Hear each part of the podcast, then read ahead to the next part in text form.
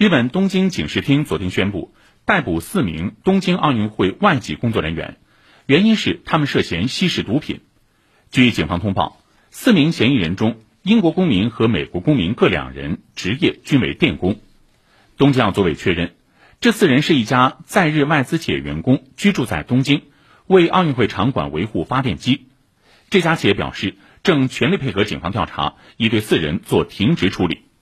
路透社说，外籍奥运工作人员涉嫌吸食毒品事件，可能令赛事主办方的处境更加窘迫。